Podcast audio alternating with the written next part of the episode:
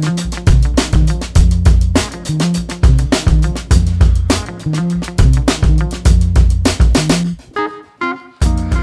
Bonjour à tous, très très heureux de vous retrouver pour une nouvelle émission de rencontre avec un entrepreneur sur RCJ et c'est la dernière de l'année. Je suis toujours évidemment accompagné de Sacha. Bonjour Sacha, comment vas-tu aujourd'hui? Salut Maxime, je vais très bien, bonjour à tous. Bon, vous connaissez la chanson, vous le savez, nous n'avons pas l'habitude d'être seuls autour de cette table et aujourd'hui pour notre dernière émission nous avons un invité de marque, nous avons le plaisir de recevoir Rodolphe Bloch-Léné, fondateur de Rhythm, une app pour faciliter les achats récurrents des foyers. Bonjour à toi Rodolphe. Bonjour. Alors ici, vous commencez à le savoir, ça fait pratiquement euh, un an et demi qu'on vous accompagne sur euh, les ondes d'RCJ. Nous parlons de tous les sujets de l'entrepreneuriat sans tabou. Nous avons vraiment comme ambition de rendre ces discussions accessibles à toutes et à tous. Donc si toi, auditeur, auditrice, tu entends parler de B2B, B2C, tech, levée de fonds, venture capital, joint venture, pivot, etc., mais que tu ne comprends rien, ou tout simplement que tu veux faire le plein de conseils, c'est ici que ça se passe, dans Rencontre avec un entrepreneur sur RCJ.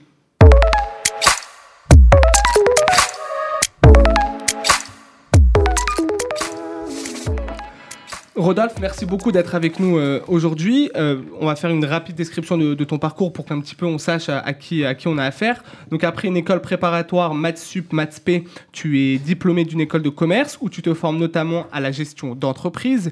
Il faut le rappeler, pour toi, la conception de solutions informatiques n'a pas de secret puisque tu conçois des premières applications dès l'âge de 20 ans. D'ailleurs, en 2011, tu deviens directeur technique de Star, c'était ZAR, je le prononce peut-être mal, une agence de médias sociaux où tu seras en charge du développement de leurs solutions online. En 2013, tu fondes la solution Les Habitués, première solution mobile de fidélisation client pour les commerces de proximité, solution que tu revends par la suite à Hub France. Est-ce que tu peux nous parler un petit peu des services de cette ancienne boîte, Les Habitués? En quoi ça consiste euh, la solution? Alors, euh, Les Habitués donc, a été créé en 2013. Euh, L'idée était assez simple, en fait. C'était de dire que... donc, déjà, on a fait le constat que la plupart des clients allaient tout le temps dans les mêmes commerces de proximité. Donc, je parle bien des boulangeries, boucheries, etc. Et on trouvait dommage que finalement, à chaque fois que je faisais le parcours chez un commerçant de proximité, à la fin, bah, je devais payer avec ma petite monnaie ou, euh, ou autre chose. Et finalement, il y avait une perte de relation. Et on sait pertinemment qu'en fait, qu'un commerce de proximité se construit sur euh, trois éléments son emplacement, la relation client et la qualité de son produit. Et donc, l'objectif de, de les habituer, c'était de dire on va faire du prépaiement, on va proposer aux clients de mettre de l'argent en avance une bonne fois pour toutes. Et plus ils mettent d'argent, plus ils ont de cashback. Et donc, la prochaine fois qu'ils viennent, en fait, ils le déduisent de leur compte. Donc, c'était une ardoise inversée. C'est ça, une ardoise, ouais. Une mais ardoise, inversée, ouais. voilà. C'est-à-dire qu'on vous avance l'argent, vous ne nous faites pas confiance, mais c'est plutôt nous qui faisons confiance aux commerçants. Voilà, donc c'est toujours le cas. Donc vous allez dans la boulangerie, euh, au lieu de payer 1,10€ votre baguette tous les jours, ben, vous allez mettre 20, 50, 100 euros en avance, en CB, euh, titre restaurant, ou même euh, via l'application euh, mobile des habitués. Une fois que c'est fait, en fait, après, ben, ben, je prends ma baguette et finalement, c'est déduit de mon compte. Et en instantané, ben, j'ai une notification qui me dit, bon, bah, ça a été déduit ou ça a été crédité. C'est super intéressant, ça a mis un petit peu le- les bases de l'application pour laquelle euh, tu es invité aujourd'hui, puisqu'en mai 2021, donc euh, assez récemment, il y a un peu, plus d'un an, tu fondes Rhythm, une application spécialisée dans le réapprovisionnement automatique des foyers. Alors, c'est pas tout à fait la même chose que euh, les habitués, mais ça reste un peu dans cet univers de, consommation. Donc, si tu es là principalement, comme, je viens de dire, c'est pour nous parler de, de. Est-ce qu'à la manière d'un pitch startup, en une ou deux minutes, tu peux un peu nous pitcher ce, ce- ce projet, qui est plus qu'un projet d'ailleurs, qui, Voilà. qui est Bon. monté Bah alors, euh, comme tout projet, hein, ça part d'un constat. Euh, la plupart des foyers français achètent quasiment la même chose d'un mois à l'autre. Euh, donc, je, parle bien des produits d'hygiène, d'entretien ou même de la petite, épicerie. Donc, quand on va dans une grande et moyenne surface, finalement, on regarde les rayons. Il y a 80% des rayons, c'est des produits récurrents. C'est des produits que j'achète systématiquement pour les besoins de mon foyer. Et l'idée a été de dire, bon, ben, euh, on va automatiser ces achats. Alors, automatiser, c'est un grand mot. en tout cas, on va permettre au client, en fait, de scanner les produits qu'il a chez lui, euh, de les mettre dans une liste d'achats qui va automatiquement euh, avoir, avec un rythme d'achat qui va automatiquement permettre au client de ne plus avoir à s'occuper de ces produits-là au quotidien et à, en avoir toujours. Donc l'avantage numéro un, c'est que le client s'en occupe plus. Il a en plus la possibilité euh, de revoir à chaque fois le rythme de ses achats qu'il a l'habitude de faire et il est soit livré directement chez lui, soit en click and collect. Alors l'avantage de cette planification, de cette automatisation, en fait, c'est, euh, on n'est plus dans le pressé. Donc là, on Mhm. voit beaucoup d'acteurs disrupteur dans le commerce qui est arrivé assez récemment, le quick commerce avec Cajou, mmh, Gorillaz, etc. Et on trouvait que cette proposition de valeur était intéressante, mais finalement, elle désorganise encore plus le foyer et elle voit le, commerce comme quelque chose d'instantané. au même titre d'ailleurs qu'Amazon, c'est j'ai besoin, je l'ai demain. Euh, et là, euh, Cajo, Gorillaz et le quick commerce vont encore plus loin, c'est 15 minutes. Donc, Donc là, nous, euh, la vision qu'on a du commerce de demain, c'est pas celui-là. C'est que on sait que 80% des produits qu'achète un client euh, sont des produits qui sont déjà choisis par le client finalement et qui va acheter euh, systématiquement celui-là avec un rythme euh, qui est déjà défini. Et donc nous, on va avoir cette, cette, cette, ce professionnalisme-là dans la planification de ces éléments-là, donc de ces produits-là, pour avoir une livraison finalement plus éco-responsable. Oui, c'est ça ce que j'allais dire, voilà. plus éco-responsable. Et plus organisée. Parce que la livraison aujourd'hui, c'est, euh, bah, vous voyez la multiplication qu'il y a des livraisons aujourd'hui, mmh. euh, bah, c'est autant de points de contact avec le client, autant de désagréments qu'on peut avoir dans une mmh. livraison. Le livreur est pas là, euh, le colis est pas là, et là finalement on a un rendez-vous par mmh. mois ou tous les deux mois ou même peut-être toutes les six mois. Tout dépend des aliments qu'on achète. Quoi. Exactement, avec le, le livreur, et donc finalement on a une, livreur, une livraison qui est beaucoup plus intéressante pour le client. Ok. Euh, non, alors moi, j'ai, avant de rentrer un peu plus dans les détails dans, dans, Rythme, moi j'ai quand même un sujet, parce que ça s'appelle quand même Rencontre avec un entrepreneur, et j'aimerais bien avoir ton, ton, ton avis là-dessus, et j'aimerais bien savoir pourquoi, euh, pourquoi tu t'es lancé dans l'entrepreneuriat. Euh, on a vu que tu avais quand même travaillé dans quelques boîtes, etc. Mais tu, à chaque fois, tu t'es reconcentré dans l'entrepreneuriat. Je, complète ce que dit Sacha. Je trouve ça intéressant de dire que ton idée a été mise en place par rapport à un constat. Donc, est-ce que c'est. alors, c'est peut-être quelque chose de bateau, mais beaucoup d'entrepreneurs parfois ont envie d'entreprendre et essaient de trouver une idée. Donc toi, ce que tu nous dis, c'est que c'est aussi intéressant pour toi de faire son propre constat d'une situation de vie et d'essayer de trouver euh, une solution euh, en répondant à ce problème. Oui. Bon, bah alors, euh, moi, je suis un grand matheux. Oui, euh, mais c'est intéressant. Voilà. Parce que tu l'as dit de manière très naturelle, je trouve ça hyper intéressant. Et voilà, j'aime beaucoup les problèmes et j'aime trouver la solution. Euh, alors, pourquoi je suis devenu assez facilement à entreprendre? C'est aussi l'époque qui veut, qui veut ça. Euh, j'ai commencé à développer en fait des systèmes euh, informatiques très tôt, enfin en tout cas m'intéresser au code. Et, euh, et après, effectivement, j'ai cette facette aussi business. Et finalement, les deux me permettent de faire moi-même beaucoup de choses. Et entreprendre au début, ben, on est souvent seul face à soi-même, face à un problème et trouver la solution. C'est vrai de construire la solution en plus techniquement, ça facilite quand même beaucoup les choses au début, en tout cas pour apprendre et pour grossir. D'ailleurs, même dans la vie d'un entrepreneur, quand on est dans la tech, c'est très compliqué euh, quand les associés n'ont pas euh, un pied dans la tech parce que euh, gérer des développeurs, c'est vraiment quelque chose de très particulier. Alors moi non, moi je trouve que c'est pas un enfer. Moi j'adore. c'est quand même les rois du monde. Hmm. Bon, ah c'est un bah, autre débat, mais. Oui. Alors moi je, je, valide le fait que ce soit les rois du monde aujourd'hui. ils le savent. oui, oui, ils le savent très bien. Euh, c'est des gens bah, qui, euh, qui, savent, euh, qui maîtrisent en fait un langage. C'est un nouveau langage. il faut, il faut l'apprendre pour le comprendre et donc pour rentrer en fait dans, dans, le, dans, cette manière de fonctionner parce que c'est vrai que c'est un monde un peu à part. Et, voilà, le fait d'avoir allié un petit peu ces, deux aspects-là, le, le, business et l'aspect technique vraiment poussé. technique m'a amené à devenir entrepreneur et après plus globalement moi j'aime bien pouvoir maîtriser mes actions j'ai beaucoup de mal à, être salarié. À, être salarié. J'ai d'ailleurs été très peu salarié. Je crois que j'ai dû être six mois salarié. Euh, c'est quelque chose qui n'est pas fait pour moi. Euh, c'est euh, voilà, c'est quelque chose qui. Je préfère me lever le matin en me disant. je travaille pour moi. Je travaille pour moi. Alors c'est quelque chose que d'ailleurs dans la, vision que j'ai dans l'entreprise Rythme, je, je, ne tous les salariés qui rentrent chez Rythme ont des parts sociales de la de la mmh. société parce que ceux qui font la vie en tout cas et la, la performance d'une société c'est les, les, gens qui travaillent dedans, et c'est pas le fondateur qui le fait tous les jours.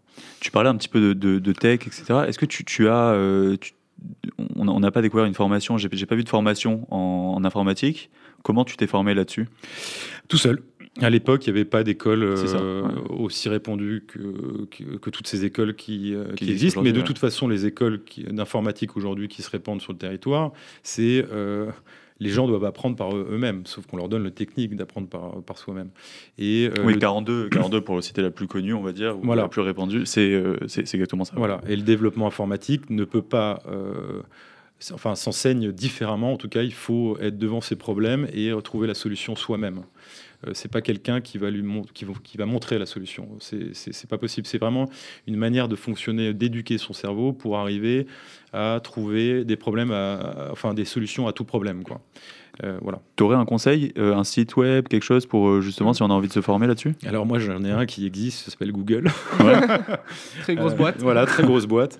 bah, j'ai un problème, comment développer un site internet? Bah, y a des recherches à la mano. Il y, a des tutos, il y a des vidéos et en fait. Il faut s'accrocher quand même. Il faut s'accrocher, mais alors ce qui est génial. On n'a rien sans rien non plus. Bah oui, on n'a rien sans rien, ça prend beaucoup de temps. Euh, mais en même temps, il y a les satisfactions tous les jours. Et d'ailleurs, c'est au même rythme qu'un entrepreneur. C'est, euh, euh, on a des petites victoires tous les jours et on a des défaites aussi. Et on a des moments de top et il y a des moments de gros bas. Les moments de top, quand on est développeur, finalement, c'est d'arriver à trouver une solution sur un problème qu'on a traîné pendant deux, trois jours.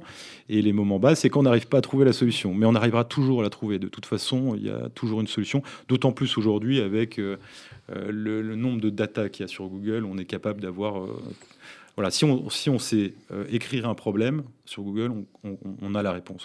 Voilà. Alors pour revenir un petit peu au, marché que tu adresses, entre les habitués et rythme, j'ai l'impression que tu as quand même un marché de prédilection ou un secteur de prédilection, mm. c'est celui de la consommation. pourquoi? Pourquoi celui-là?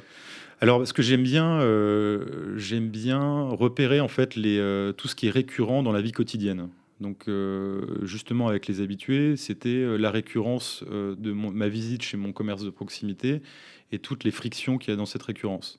Et là, ce qui m'intéresse, alors dans le commerce de proximité, on était plutôt dans, un marché de plaisir parce que une bonne baguette de pain, c'est pas la même chose que finalement aller chez son, sa grande et moyenne surface. Mais euh, bon, même si ça a tendance à un peu se modifier, où justement les enseignes essayent d'avoir, de développer le plaisir dans, dans, leur commerce, parce que c'est ça qui est important. Nous sommes des aides de plaisir et pas des aides qui est là pour s'occuper des corvées. Donc après avoir travaillé sur le marché du, commerce de plaisir, je voulais justement travailler sur le commerce des corvées, enfin tout ce qui, euh, qui prend du temps euh, dans un foyer, d'autant plus quand on vient d'avoir des enfants, etc., où on a moins en moins de temps, les deux travaillent en plus. C'était de trouver les moyens de euh, faciliter la vie au quotidien, et c'est pour ça que ça m'intéresse. Donc la grande conso m'intéresse. Évidemment, c'est pas les mêmes du tout cibles, parce que la grande et moyenne surface est organisée différemment des commerces de proximité, mais c'est effectivement un sujet qui m'intéresse particulièrement. Alors, quand tu revends euh, les habitués, est-ce que, euh, c'est une question qui m'intéresse beaucoup, est-ce que tu avais déjà rythme en tête? Alors, rythme, c'était une idée qui est, enfin, je l'avais eu il y a 10 ans, 10-15 euh, ans. Et en fait, le marché, il n'était pas du tout prêt. Et comment tu as eu des clics, justement? De dire, là, il est au prêt? Euh, là, il est prêt parce qu'il y a Amazon qui est arrivé, mmh. il y a... Euh, les technologies s'est développées. Euh, les technologies sont développées. il y a aussi beaucoup d'applications qui ont rendu, bah, par exemple Yuka qui permet de scanner les produits, il y a énormément de choses qui sont arrivées là-dessus. Il y a en plus les grandes, grandes et moyennes surfaces qui qui ont quand même changé beaucoup leur stratégie. On avait enfin, après-guerre, c'était vraiment les grosses, grosses euh, surfaces. Et là, on est de plus en plus vers la proximité. Donc L'immobilier coûte de plus en plus cher aussi. Voilà, donc il y a des repositionnements. Il y a une autre manière aussi de consommer. Euh, les utilisateurs voient les choses différemment d'il y a 15 ans. Et donc, je pense que c'est le bon moment. c'est le bon moment, d'une part, parce que Amazon a déjà fait son, ses quelques années d'existence. Ils ont répondu à un un sujet qui était, euh, qui était obligatoire, en tout cas, à répondre dès, dès l'arrivée d'Internet, c'était l'immédiateté de possession, ce, qui était, ce que maîtrisait le magasin et ce que maîtrisait pas Internet. Ce que Amazon est arrivé à faire, c'est je, je clique, j'achète et je l'ai le lendemain. Quoi. Donc ça, ils sont arrivés à le faire et ça, c'est, euh, c'est bravo parce que c'est quand même compliqué. En revanche, euh, c'est d'un point de vue éco-responsable, c'est trop énergivore, en tout cas, même si ils ont des tournées très organisées, c'est quand même une désorganisation du foyer qui fait finalement une consommation euh, je, veux, j'achète, et donc finalement, c'est pas, c'est pas forcément bien pour demain. Et, j'ai, voilà. Et est-ce que ton expérience les habitués, euh, c'est, quoi les points que tu as récupérés chez les habitués pour monter rythme? Euh, bah, C'est la compréhension du commerce de proximité, le, parler avec les clients, comprendre les utilisateurs qui tous les jours utilisent les applications et, et, finalement sentir quelque chose parce que sur ce genre de produit, euh, pour le coup, personne ne le fait. Moi, je me mets toujours sur des marchés où il ça n'existe pas, parce que j'aime beaucoup ce, challenge. Donc, c'est une fois que le produit est entre les mains avec l'utilisateur, c'est là où on verra si l'automatisation a, véritablement, en tout cas la vision que j'avais sur ce marché-là, est, quelque chose de réel. Euh, donc oui, euh, les habitués m'a servi sur plein de choses, mais bah, elle m'a servi surtout, en tout cas sur ses premières histoires, à comprendre comment structurer une boîte très rapidement, à la faire grossir, à euh, technologiquement apprendre les bons choix tout de suite, à aller vite et, et, pas perdre du temps sur d'autres choses où justement j'ai perdu de temps en temps un petit peu de temps sur les habitués. Quoi. Très bien.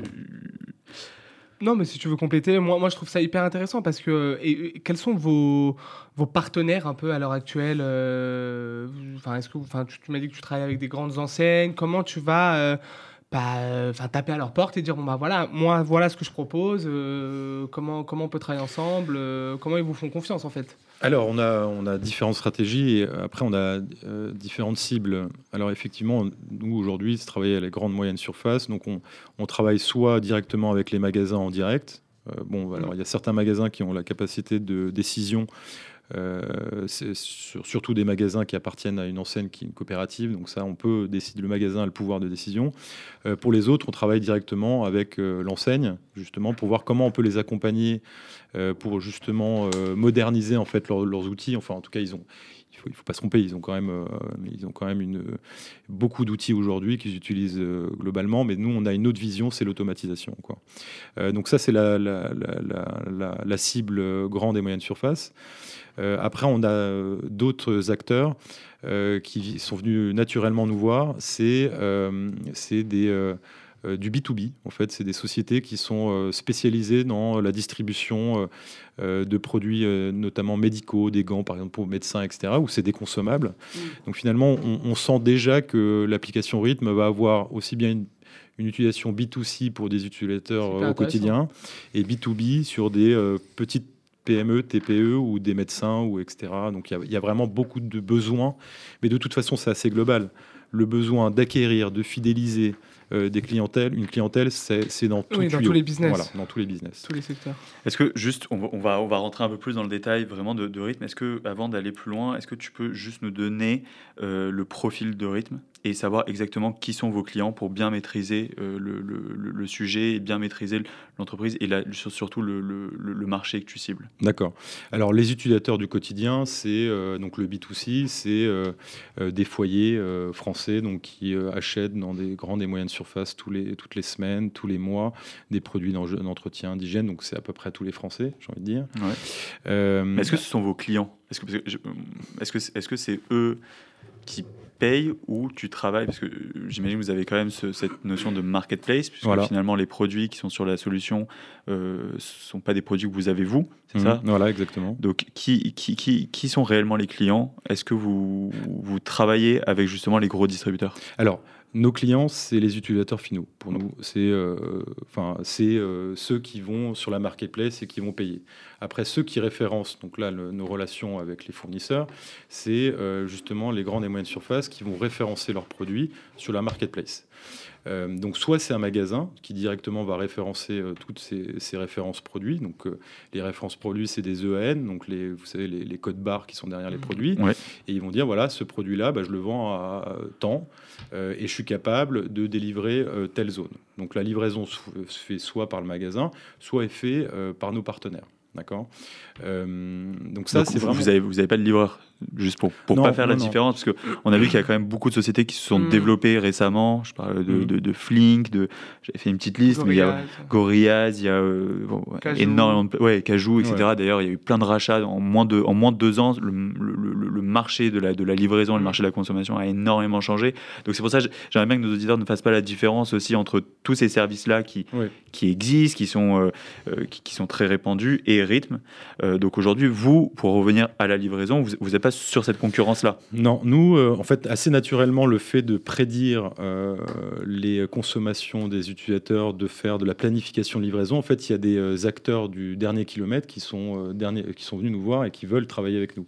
Donc justement, on les met en lien avec ces acteurs-là. L'avantage, c'est que nous, on est capable de prédire les prochaines livraisons. Donc on a un lead time. Alors le lead time, c'est le moment où je commande, le temps qui est passé entre le moment où je commande et le moment où je suis livré. Euh, par exemple, Cajou, c'est 15 minutes. Euh, bah, nous, c'est 6 euh, à 9 jours. Et donc, ce qui permet d'étendre toute la logistique derrière avec tout ce que ça entraîne et d'organiser des tournées beaucoup plus performantes, aussi bien d'un point de vue énergétique que d'un point de vue coût.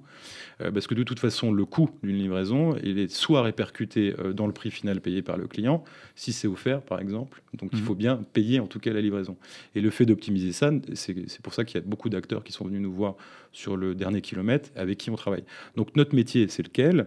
Le métier, c'est euh, de référencer le plus de produits possible, de les mettre en concurrence, de permettre à l'utilisateur, une fois qu'il les a scannés, de déterminer un rythme d'achat, et au fil de ces commandes, en fait, de euh, peaufiner en fait cette capacité de prédire avec son stock, parce qu'il est capable de jauger son stock à n'importe quel moment euh, dans son foyer pour justement prédire le, vrai, le plus proche en fait de sa consommation réelle. Donc ça, c'est notre métier. Et le métier numéro 2, c'est justement cette planification de livraison, cette, cette capacité d'étendre la logistique euh, qui permet, euh, bah, qui, a toutes les, avec toutes les vertus que ça peut, ça peut embarquer. Quoi. Donc vous, vous, apportez aussi également un service pour justement les distributeurs. Mhm. Donc euh, vous, vous, discutez avec eux. Mhm. Moi, ce que j'aimerais bien savoir, c'est comment on discute avec un distributeur. Si demain j'ai une solution, parce qu'on est, on est aussi là pour donner des conseils. Si demain j'ai une solution et que je veux adresser le, le, marché à la distribution, comment ça se passe? Moi, j'ai l'impression que c'est des gros mastodontes qui sont qui ont des portes blindées et c'est très compliqué d'aller les chercher. Alors c'est comme tous les gros groupes, les, les, les groupes qui qui ont un certain âge, c'est que c'est, ça ne fait pas partie de leur ADN, c'est très compliqué. C'est, euh, Alors, généralement, c'est deux stratégies qu'il faut mener, une stratégie par le haut et une stratégie par le bas. Alors, chacun a son avantage et ses inconvénients. Alors, euh, le bas, c'est dire je passe dans l'opérationnel, donc je pars dans le magasin. Et là, le, gros avantage de ce, point-là, c'est que ça permet de rencontrer la réalité tout de suite et de voir si d'un point de vue opérationnel, euh, le produit a des vertus euh, auprès du magasin. D'accord? Sur la partie, donc ça c'est l'avantage. L'inconvénient, c'est qu'il faut en faire plein. Euh, c'est très long. C'est des gens qui n'ont pas beaucoup de temps. C'est des gens aussi qui, euh, bah, leur métier, c'est pas celui-là. Hein. C'est pas euh, d'absorber des applications. Hein. C'est de travailler tous les jours pour le client, de d'avoir les produits au bon moment, de pas être en rupture. Donc, ils ont un taux d'écoute qui est quand même assez minime. c'est court. Voilà, c'est court. Et donc ça, c'est la phase qui est un peu plus compliquée. Sur l'autre côté, où on passe par les, les directions, bah, on a effectivement des gens qui ont le temps de pouvoir écouter sur les, la partie stratégique, justement du positionnement euh, d'une société comme la nôtre, par exemple. Le désavantage, c'est qu'effectivement, ben là, on arrive sur une vision groupe, donc c'est plus long. Euh, il faut tester, donc il faut faire des POC, il faut faire des choses comme ça. Après, c'est des marchés qui sont concurrentiels. Donc, euh, je pense la grande et moyenne sur, surface, il y a une dizaine d'acteurs. Donc, en fait, on peut les mettre en concurrence. et donc, ça permet d'avoir un taux d'écoute qui est un peu différent, parce que finalement, ils ne sont pas le seuls à faire leur métier. En revanche, les boîtes qu'on crée, généralement, elles sont seules à adresser ce sujet-là. Mhm. Et donc la concurrence est quand même euh, diminuée. Donc c'est l'avantage qu'on a avec des, boîtes très, très tech, très nouvelles, avec d'autres propositions de valeur. C'est qu'on est capable d'aller vite euh, sur des marchés qui sont gros et mettre en concurrence.